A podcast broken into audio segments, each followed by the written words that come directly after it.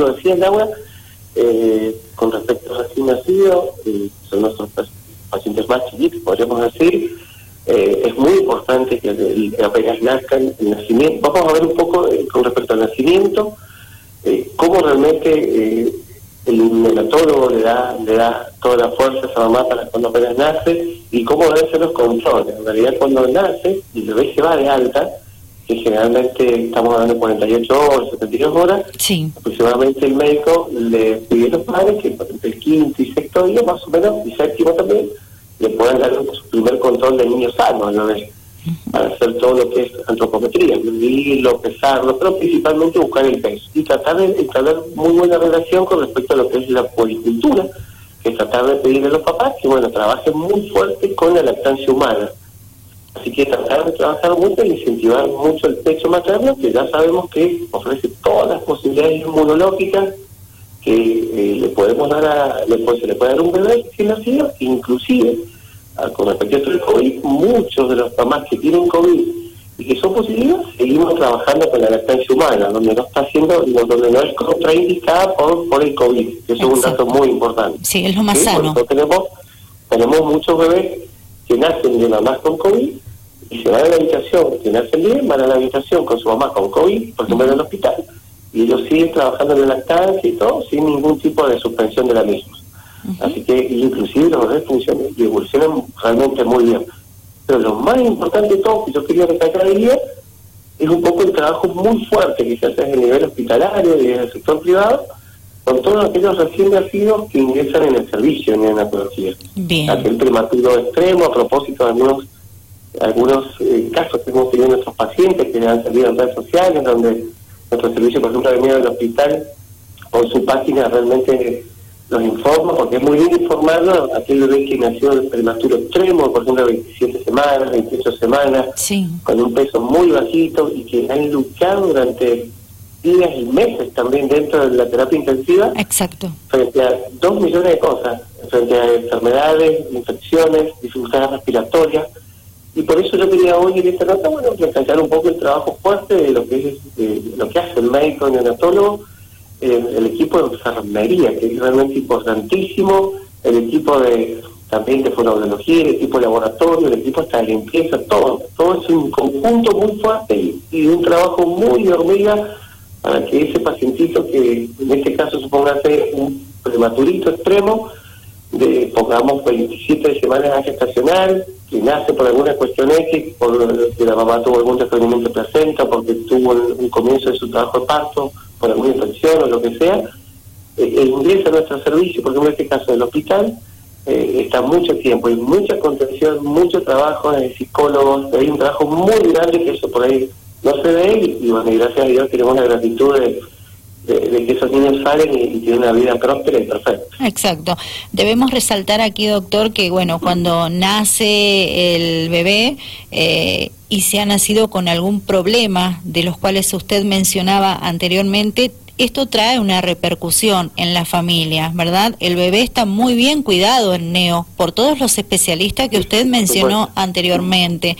Eh, me ha tocado vivir una situación de cerca con una de mis hijas y fuimos súper bien atendidos en su momento y, sé cómo es el trabajo de hormiga que usted hacía mención, pero también la ayuda que brindan al familiar, eh, porque es una repercusión que impacta mucho en la familia. Así es, Laura. Eh, creo que lo que vos misma lo dijiste es importantísima la ayuda y el acompañamiento de los papás, la tarea cotidiana de informarles sobre el estado de salud de su hijo, de cómo va la evolución, cómo se empieza a trabajar con el equipo de psicólogos, por lo pronto dentro de nuestro hospital, cómo el equipo de NEO, de médicos, enfermeros los acompaña, porque son intervenciones muy prolongadas, desgastantes para los papás, angustiantes, porque uno no sabe qué va a pasar a veces son buenas noticias, pero lamentablemente hay otras veces que no, donde a veces uno tiene que informar con toda la sinceridad a los papás que en algunos momentos lo es complicado, o que requiere antibióticos, o que requiere oxígeno a través de una asistencia respiratoria mecánica, o a través de diversas formas, el paciente se puede agravar y complejizar, y bueno, es muy angustiante y es importantísimo dar ese acompañamiento. Las intervenciones son muy prolongadas, inclusive hemos llegado a tener pacientes, no sé, tres, cuatro meses dentro de un servicio y más también. Digo en general en los prematuros extremos, y, los papás realmente se transforman en, en, personas que acompañan muchísimo a sus bebés y, aprenden una barbaridad de policultura, del trabajo diario, de ver todos los días el trabajo de las enfermeras, los médicos, están todos los días despacito, trabajando muy sensiblemente y muy muy estratégicamente para que se realmente vive y tenga una vida próspera. Exacto. Eh, quiero también aprovechar estos minutos, doctor, prestando atención a lo que usted venía explicando. Eh, cuando nace un bebé que su mamá es positiva de COVID, usted lo explicaba, digo, ¿el control para ese bebé pasa a ser el mismo que, que, tiene aquel control que nace un bebé sano a sus siete días, como usted lo mencionó? Luego, eh, si no ha cambiado, es un control una vez por, por mes si el bebé está sano, por supuesto. Bueno, es una muy buena pregunta es realmente una buena pregunta. Hay dos, tenemos dos situaciones hoy que vivimos en el sector privado y público. Eh, tenemos bebés que nacen como va con COVID y tenemos dos dos ejemplos, o, sea, o sea, tenemos dos escenarios distintos. El primer escenario es que la mamá lamentablemente esté grave y nos pasa, de que por ejemplo alguna mamá esté más delicada y necesite terapia intensiva y, lamentablemente sea grave, y el bebé realmente esté engañado, aislado, con evolución muy buena y gracias a Dios favorable, pero bueno, esa mamá está más delicada y nos ha pasado y nos pasa. ¿sí? Y por otro lado tenemos la mamá que da luz a su bebé con, con COVID, con COVID, perdón, y su bebé nace muy bien, y bueno, y pasa la meditación y se hace el control, que generalmente en estos casos, como decís vos, se trata de hacer el control más telefónico, y cuando nada más está adelante está perfecto, ahí automáticamente se le pide que llegue al consultorio para hacer el control de seguimiento principalmente del peso. Bien. Si ocurriera algún evento, la madre observa que eh, se pone muy amarillito, o que no tiene buena sección, o que está débil, ni hablar que tiene fiebre, o que lo nota con algún colorido en la piel diferente, o que vomita, o que se distiende su pancita, o que ya que le llama atención no está bien, por más que sea positivo, en esos casos le pedimos que concurra a la guardia y bueno, se toman todas las medidas como el paciente de sospecha de COVID, sea pediátrico adulto, y bueno, y se hace control urgente de la sospecha de alguna infección. Pero los controles, si está bien, se espera que el alta esté de la mamá y se hace el control del bebé también del peso. Perfecto. Bien, muy Así claro. se trabaja habitualmente. Pero son dos escenarios distintos.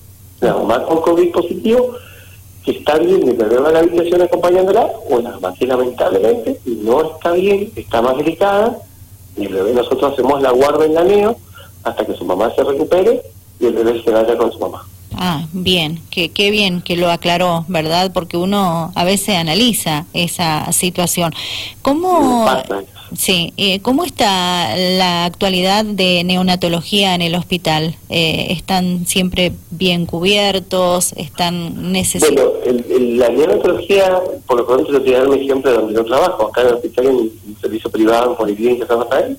Eh, la neonatología está ubicada en el sector nuevo del edificio inaugurado hace muy poco tiempo, es una neonatología de altísima complejidad y la verdad que tiene un equipamiento realmente muy, muy superior y muy de alta gama, vamos a hacer así, con equipamientos muy, muy de alta tecnología. El, equipo médico está muy bien formado, está continuamente haciendo, mis compañeros estamos continuamente haciendo trabajos de actualización continua, inclusive dando charlas online todos los viernes. Bien. Que es muy, muy importante. El equipo de enfermería es espectacular, tiene un trabajo realmente de, altísima gama de formación. Es un servicio muy de, escuela de, alta gama, la verdad que, y el servicio nuevo este es impresionante. Qué bien.